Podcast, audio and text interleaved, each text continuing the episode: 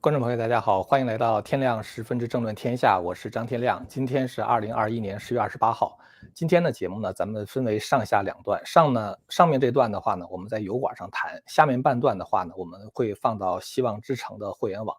呃，经常有朋友说呢，他们也想看会员网的直播哈，但是因为是中国大陆翻墙出来的，所以呢，呃，没有办法支付会员费。我们现在希望之城的会员网呢做了一个改版，您不需要花钱啊，您只需要一个邮件去会员网建立一个账号，就可以免费看到我直播的节目。但是呢，只有直播的时候会免费，就是如果你错过了这个直播三十分钟以后呢，这个视频就变成付费观看的了。所以呢，为了不错过免费的直播呢，烦请大家在这个频道下呢按订阅，然后呢按下小铃铛，这样我每次直播的时候呢，您就会收到通知了，就可以免费看到我们的节目了。呃，今天呢，我想谈几个非常值得思考的事情。好，先给大家看一个新闻。这个新闻呢是彭博社的新闻。彭博社呢说，呃，Hertz，大家知道，在美国生活的人都知道，这是一个汽车租赁公司。这个公司呢订购了十万辆的特斯拉啊，这样的话呢，它把这个特斯拉的这个股价的话呢，就是一下子就是提升了很多。特斯拉股价暴冲的话呢，就是每股超过了一千元。然后特斯拉的总市值的话呢，超过了一万亿。那么马斯克呢，也一下子就成为了全球的首富。呃，马斯克的净资产的话呢，现在已经达到了这个两千八百九十亿美元。呃，非常有意思的是呢，马斯克人红是非多。CNN 呢，在阿联酋的迪拜采访了联合国粮食计划署的官员，叫做 David Beasley 啊，他是那个联合国粮食计划署的主任。他呢就讲了一番话，大家也可以看一下哈。他说什么呢？他说这个，呃，马马斯克的话呢，只要拿出他个人财富的百分之二，就可以解决全世界的饥荒的问题。这个里边呢，他提到说，全世界大概有四千两百万人在挨饿。那么，感觉马斯克呢，只要呃拿出百分之二啊，他这边大家可以看到哈，他说 six billion to help forty two million people，有四千两百万人在挨饿，只要六十亿美元就能够解决他们的问题。那么六十亿美元对于马斯克相当于什么呢？马斯克现在他的这个财富总值呢是两两千八百九十亿美元，也就是呢他只要拿出百分之二就能够解决问题了。那么这么看起来的话，简直就是马斯克的话，如果不拿出来的话，实在是说不过去了，是吧？因为你义不容辞嘛，四千两百万的生命等待你去帮助，嗯，这简直就是对马斯克来说的话，就是拔一毛而利天下的事儿。那么马斯克呢，该不该拔这一毛啊，还是一毛不拔？这个事情呢，我们一会儿再分析。第一件事情的话呢，是，呃，咱们刚才说 C N 采访马斯克哈，我想说的第二件事情也是 C N 的一个采访。这一次呢，采访的对象是蔡英文。呃，蔡英文呢，在采访中呢，他提出了一个非常关键的问题，什么问题呢？大家可以看到，就是他在接受这个 C N 采访的时候，他问习近平哈，他说习近平的中国的话，现在变得更加野心膨胀。然后呢，他说，这个他说，其实呢，如果习近平想要一个非常和平的这个台海关系的话呢，那当然是没有问题。他说，但是现在关键的问题是，习近平想要的和平，到底是让所有的人都听他的指挥，还是就是一个真正的和平，就大家可以平等的相处，和平的相处。在这个采访中呢，这个蔡英文还提到说，这个美国呢确实是有军人啊在台湾帮助台湾呢，在这个搞这个这个，大家可以看一下哈。他说这个美国呢现在确实是有军人在台湾啊，这个他在这个台湾的话呢是在帮助台湾的训练士兵，呃，那么这个问题的话呢，其实对于中国来说也是非常敏感啊，触动了中共的底线。当然，中共的底线的话也谈不上是什么底线了，因为这个。中共他一旦就是，呃，触到他底线，他觉得不好回答的时候，他会把底线，他会移动他的底线啊，他可以撤退的。呃，但是最近的话呢，日本的表现非常的强悍啊。日本不仅拥有了出云号航空母舰，呃，当然出云号原来它是一个战列舰啊，但是呢，美国的这个 F 三十五 B 这个飞机的话，它是可以垂直起降的，所以说呢，它不需要一个很长的跑道。呃，这样的这个出云号在改装之后的话呢，F 三十五 B 这个。这个这个飞机的话，就可以战斗机可以直接起降，这样的话呢，就把出云号变成了一艘一艘航空母舰。所以日本现在的话，等于拥有了航空母舰啊，它的那个加贺号的话，也会要做同样的改装。那么同时呢，日本首相这个岸田文雄在接受一个杂志叫《哈纳达》的采访的时候，呃，他曾经呢就是提出过，他说他在担任自民党总裁期间呢，他要实现修改日本和平宪法的这个目的。呃，他说呢，他还会对中国采取毅然措施啊，说对中国我一步也不会退让。呃，这个呢都是对台海局势的震撼弹啊，这个咱们一会儿也要分析一下。咱们今天想说的第三件事情的话呢，其实也特别的关键哈，就是今天有一个特别大的新闻，就是关于扎克伯格的元宇宙这个事儿。咱为什么放到这儿说呢？因为这个事情说起来的话呢，呃，可能会受到审查吧，所以我们就准备放到会员网上。但这个事情确实是非常关键。大家知道扎克伯格呢创立了这个，呃，他的这个公司呢叫做 Facebook 是吧？脸书是吧？但是脸书这个名字作为一个公司的名字来说呢，已经成为了历史。呃，为什么呢？因为这个脸书的话呢，只是变成了新公司的一个产品啊，它就像 WhatsApp、像 Instagram 啊一样哈，就 Facebook 变成了一个产品。那么 Facebook 的话，从现在开始它不再是一个公司，这个公司的名字现在改了啊，改成了名字叫做 Meta。呃，Meta 的意思就是元啊，就是元宇宙，一元钱两元钱的元啊，元始天尊那个元啊，这个人的这个元气的那个元。那么现在脸书公司的这个门口的公司名字的话呢，也已经改成了这个 Meta，呃，这个事情对社会的冲击会非常的深远啊，也是马斯克一直警告的危险啊，就是在虚拟世界这个块这一块的话呢，因为马斯克和这个脸书的话呢，他们的呃就是看法是完全不一样的。大家可以看一下，这是二零一七年的时候，这个马斯克呢发出的一个警告，马斯克呢说人工智能比朝鲜的核武器更加的危险。呃，这件事情的话呢，就是马斯克是反对的，但是呢，这个扎克伯格的话呢是支持的，所以二者之间的话就有一些口水仗。呃，那么其实呢，这个像微软的话呢，这个比尔盖茨也是对这个 AI 的话呢持有谨慎的乐观态度啊，就是说他有点倾向于扎克伯格，但是其实的话呢，他也知道 AI 是对人类来说可能是非常危险的。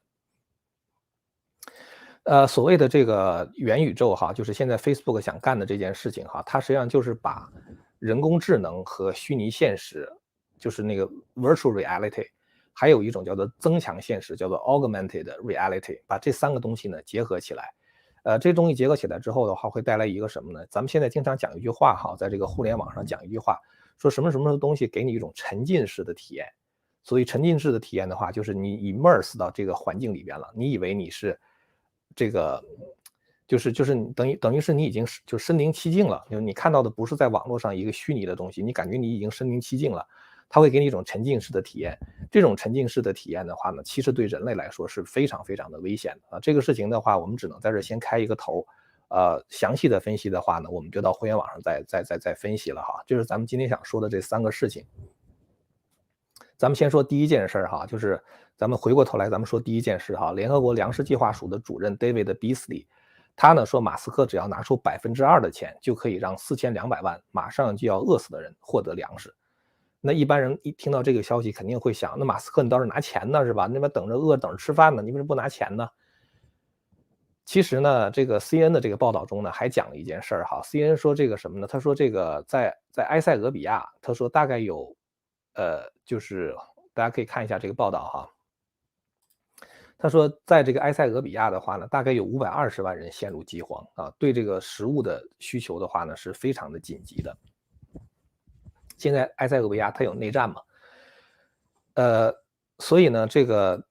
我觉得就是大家看到这个东西的话，有一种道德绑架的感觉了，是吧？你马斯克就是不拿钱，就是见死见死不救，是吧？呃，就可以大家口诛笔伐，是吧？拿这个口水把你淹死。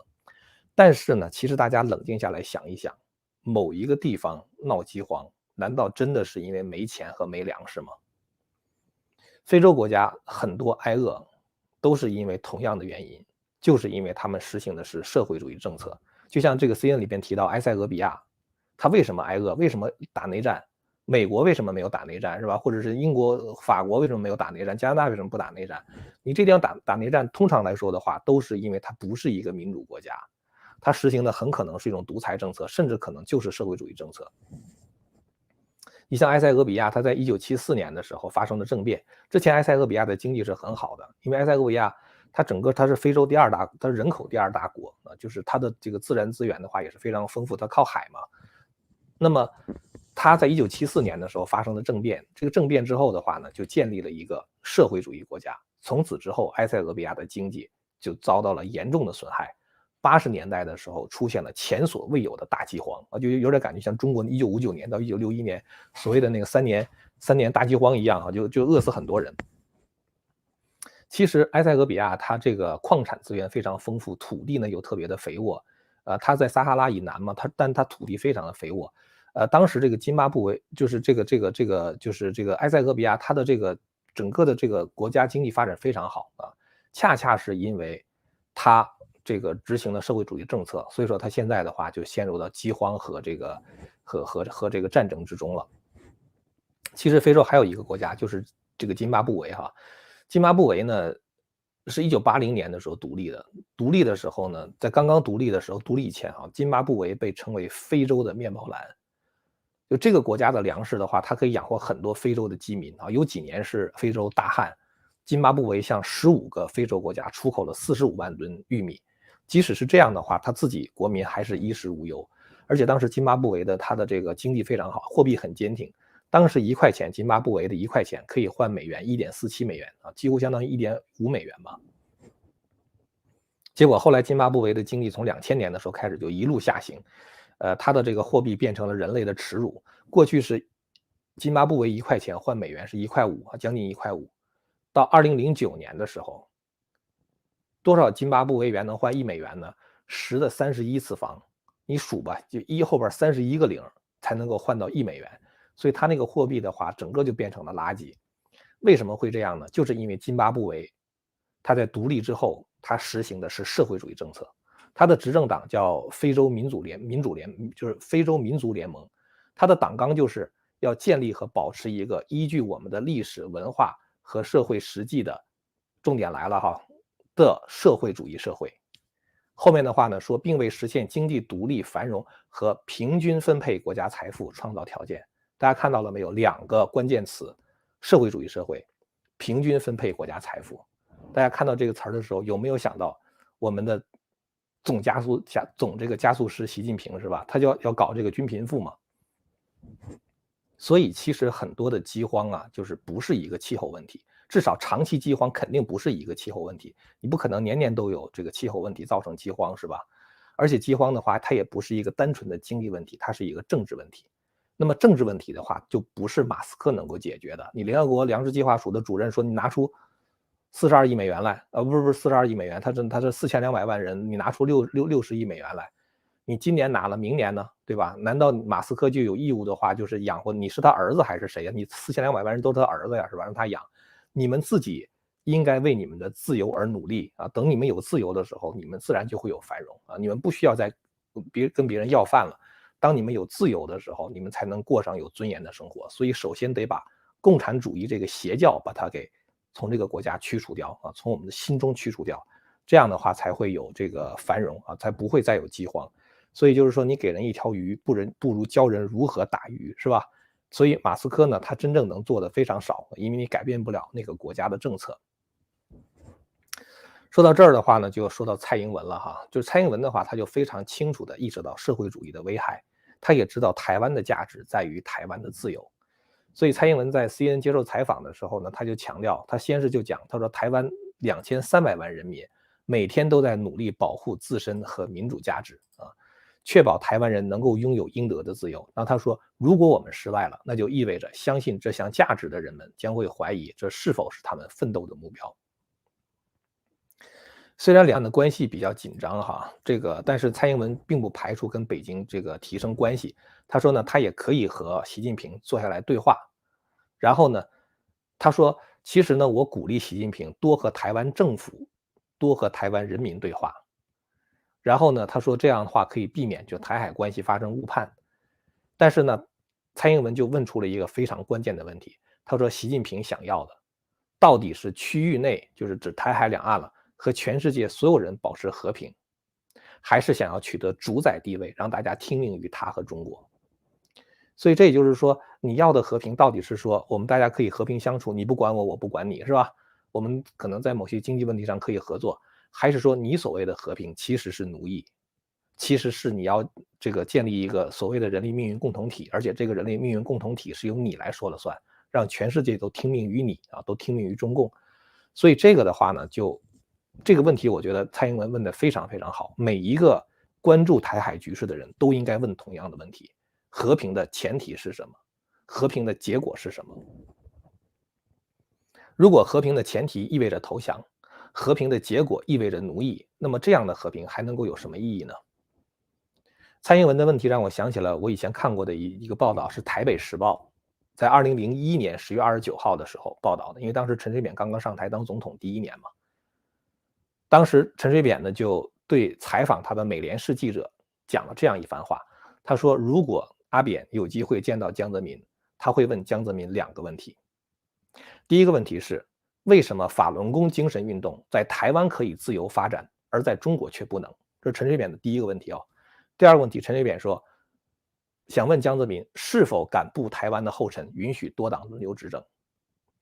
所以，其实陈水扁问的问题哈，他虽然很具体啊，提到法轮功，然后提到多党轮流执政，其实跟蔡英文问的是同样的问题，就是。任何一个有着基本自由民主理念的人都会问这个问题：就是如果你共产党统一台湾的话，如果你共产党占领台湾的话，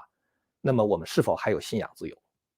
我们是不是还可以有民主的选举，是吧？我们是否还有可以有多党轮流执政？所以这个问题的话，陈水扁在问，蔡英文呢也在问这个问题。但这个问题的话，其实是中共回答不了的。那么作为一个民主政体来讲的话呢？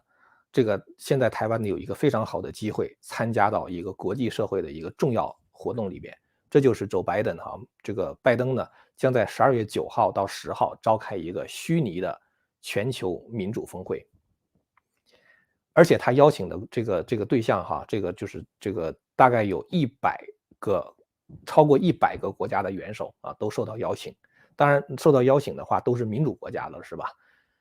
那么现在的话呢，台湾还没有收到邀请。现在共和党籍的参议员 Rick Scott，他今天就给拜登写了一封信，他说台湾是美国对抗威权，所谓对抗威权的话，其实应该说对抗集权哈，对抗共产党这样的一个集权社会，这样一个邪教黑社会。他说对抗这样的一个这个中共哈，确保所有人都能享有自由的重要伙伴之一。也就是说，在国际社会上推广自由民主的价值，台湾是美国一个非常重要的伙伴，所以他呼吁拜登应该迅速公开的邀请台湾来参加这个全球的民主峰会。那这个事儿的话呢，中央社记者就在这个国务院 briefing 的时候的话，就问国务院就这个问题啊，是否他们把邀请函寄给了台湾？国务院的话呢，虽然没有直接证实。但是呢，给出了一个非常正面的回应。我给大家说一下大概的回应哈。那个发言人不具名啊，就他没有提他的名字。但是呢，他说台湾现在正在跟美方洽谈，就是参加这个民主峰会哈。然后呢，他说美国相信台湾能对峰会目标做出有意义的承诺，包括对抗威权、打击腐败以及在海内外促进人权。这里边的话，对抗威权的话，当然主要指的就是共产党了，就就就就中共了，是吧？然后呢，这位发言人还说说台湾是民主的领头羊，身处前线对抗中国假信息，就是指的中共的信息战了啊。发展出了一套防范外国干预的最佳做法。然后台湾的新兴科技让政府治理变得更透明啊，更能回应民情啊，扮演全球领导的角色啊，在国际透明组织的评比中获得了一个高评比。就政府它运作比较透明嘛，包括保护人权等等。所以其实这个事情的话呢，就是国务院的回应的话呢，跟。前两天，美国的国务卿那个安斯尼·布林肯，就是他的这个这个提法是非常吻合的啊。布林肯就说说，这个台湾应该是有意义的参加这些联合国嘛。那么这一次的话，全球民主峰会，如果台湾能够参与的话，那真的是一件盛事，是吧？所以我个人感觉呢，其实美国这次非常可能给台湾一个机会啊，参加这个民主峰会。呃，那么咱们刚才说了一个马两件事了哈，一一个是马斯克到底应不应该拿出百分之二的财富去救那四千两百万基民哈，还有一个事情的话就是蔡英文接受这个访问的时候提出的那些非常尖锐的问题啊，呃，那么我们继续观察哈，看看，因为十二月九号大概也就是还有六周嘛，我们就看一看台湾到时候能不能参加这个一百多个国家元首受邀的这个全球民主峰会了。呃，下面呢，我想说一下关于这个元宇宙的事儿哈，就是这个事情，因为。今天刚刚出的新闻，所以呢，就是我就做了一些研究啊，做了一点 research 哈。呃，其实我不做 research，我也大概知道是怎么回事儿。但是呢，就做这个 research 之后的话呢，只能是加剧我的这个担忧。呃，所以我们一会儿的话呢，会到互联网上来谈这个元宇宙，包括台湾参加这个全球民主峰会可能对台海局势造成的影响。呃，我们首先先在这儿解释一下元宇宙的概念哈。元宇宙的话呢，就是让人步入虚拟世界。第一步呢是虚拟世界跟实际世界的结合啊。现在他们开发出一种东西哈，就是叫做那个就是一种地砖。这地砖里边有很多的传传感器，然后人的话，他可以戴上那种眼镜，大家可能都看过哈，人会戴上那种眼镜，在眼你戴上那个眼镜之后的话呢，你看到这个世界其实不是你周围的真实世界，而是这个眼镜里边，像就像那个屏幕一样给你展现的一个虚拟的世界。那么你就可以在这个虚拟世界里边，比如说你认认为自己是在行走，是吧？你走在这种地砖上啊，就是它已经开发出来的这种产品啊，地砖里边有很多传感器。这个传感器的话，它和你的这个眼镜之间的话，它是有通信的。那么，如果你的眼镜中看到的这种这个场景，假如说是一个草地的话，它那个地砖的话，它里边那些震动的东西的话呢，就会让你感觉到你好像是踩在草地上一样。就是它可以通过地砖里边那些传感器传感完了之后，加上那些震动的方式，让你感觉到呢你是走在草地上。那其实是地砖，可你在那个虚拟的眼镜里边你看到的是草地，是吧？那么你感觉也是走在草地。实际上你是走在这个高科技造出来的这个产品这个地砖上面的，那么如果你看到的是一个石子路呢，那么你就会感到你是走在一个石子路上，所以你说这可能是一种沉浸式的体验哈，但是其实你已经到那个时候就分辨不出来哪个是现实哪个是虚拟的了，这个呢会给人带来一种危险啊，什么危险呢？就是对这个虚拟世界过度的依赖，呃，那么。这个问题的话，我们一会儿会就是详细的分析一下哈。那么我们也会说一下什么问题呢？就是元宇宙这样的一个东西，虚拟现实为什么会让人类社会深陷险境？我觉得元宇宙这个东西真正出来以后的话，包括美国的左派，像民主党之类的，他们都会陷入恐慌。为什么呢？因为这个东西一旦变成现实，他们将把民主党处心积虑。攫取的权利啊，不管通过什么样的方式吧，那个选这个大家知道那个二零二零年大选那些那些那个那个情况啊，通过各种各样的方式，民主党处心积虑的攫取的那些权利的话，拱手就让给了高科技公司，甚至可能比如说民主党觉得他们控制了金融，他们控制了华尔街，但是其实不是啊，在那个虚拟世界中，人们使用的是数字货币，不是这个你就是这个美联储印出来的美元，所以到那个时候的话。高科技公司将成为人类的主宰者，也就是说，民主党拿到多少权利，不管拿多少权利，当然有一有一天可能突然之间被高科技公司就把这些权利都给拿走。我觉得未来啊，人类社会将有三股力量会去争夺这个社会的控制权。简单的说呢，就是一批人会试图通过钱来控制社会啊，比如说数字货币；一批人的话呢，会通过军事力量来控制社会；还有一批人的话，会通过高科技来控制社会。这种情况，我在会员网上，就咱们这个希望之城的会员网上讲这个中华文明史的时候，就曾经谈过，权力呢有三个来源，就是暴力、财富和知识啊。我刚才说的那三个的话，就是通过钱来控制社会，就是财富嘛；通过军事力量控制社会的话，那就是暴力嘛；通过高科技控制社会的话，那就是知识嘛。就是通过这种三种力量的话呢，就是恰恰是我在会员网的中华文明史那个系列节目里边所列举和解释的。其实呢，作为一个人，面对这样的一个场景啊，虚拟世界、虚拟现实已经主宰了这个世界，或者是比如说数字货币，或者是高科技，或者是这个这个军事力量等等。作为一个人的话，其实根本就无力和这三种力量对抗的。那么这个时候，人是不是就无路可走了呢？其实人还有一条出路，那就是信靠神啊。详细的情况的话呢，我们就到会员网上再跟大家呃详细的去聊吧。呃，咱们这个现在是大概是十一呃十点二十六分哈，咱们在十点半的时候，我们到那个会员网上去，呃，链接的话呢就在下面，大家就在看的旁边有哈，就是那个 Land of Hope 点 TV，呃，到那上面去的话呢，如果您还没有注册的话呢，你赶快到那去注册啊，注册只要要一个 email，不用花钱就可以注册，注册完了之后的话就可以看到我们的直播了，但是直播结束三十分钟之后，那个节目会锁起来，变成付费的节目。所以呢，如果想免免费看节目的朋友呢，就是现在就赶快过去。呃，我们以后的话可能经常会做这种节目，墙里一集，墙外一集哈。只要你能够赶上墙外的这个直播啊，赶上我们这个 YouTube 是直播，那么你一定会可以免费的到墙，就是我们收费墙后面去看我们这个呃接下来的直播了啊。所以呢，为了不错过这个免费的节目呢，希望大家呃点赞、订阅，然后呢按下小铃铛，这样每次我们直播的时候，您就能够接到通知了。好了，那么今天的话呢，咱们就在这儿就聊到这儿了哈。如果您要是对我们谈的内容感兴趣的话呢，欢迎您订阅和传播这个频道。我们十点半的时候到这个会员网再见。千古文明汇成巨著，百家大义娓娓道来。希望之声精品网、希望之城隆重推出张天亮教授第二部大型讲史系列《中华文明史》，为您重现中国历史上最璀璨的文明之珠。让您在轻松的观赏中汲取古老的智慧和对当代的启迪。今天就登录 landofhope 点 tv，land of hope 点 tv。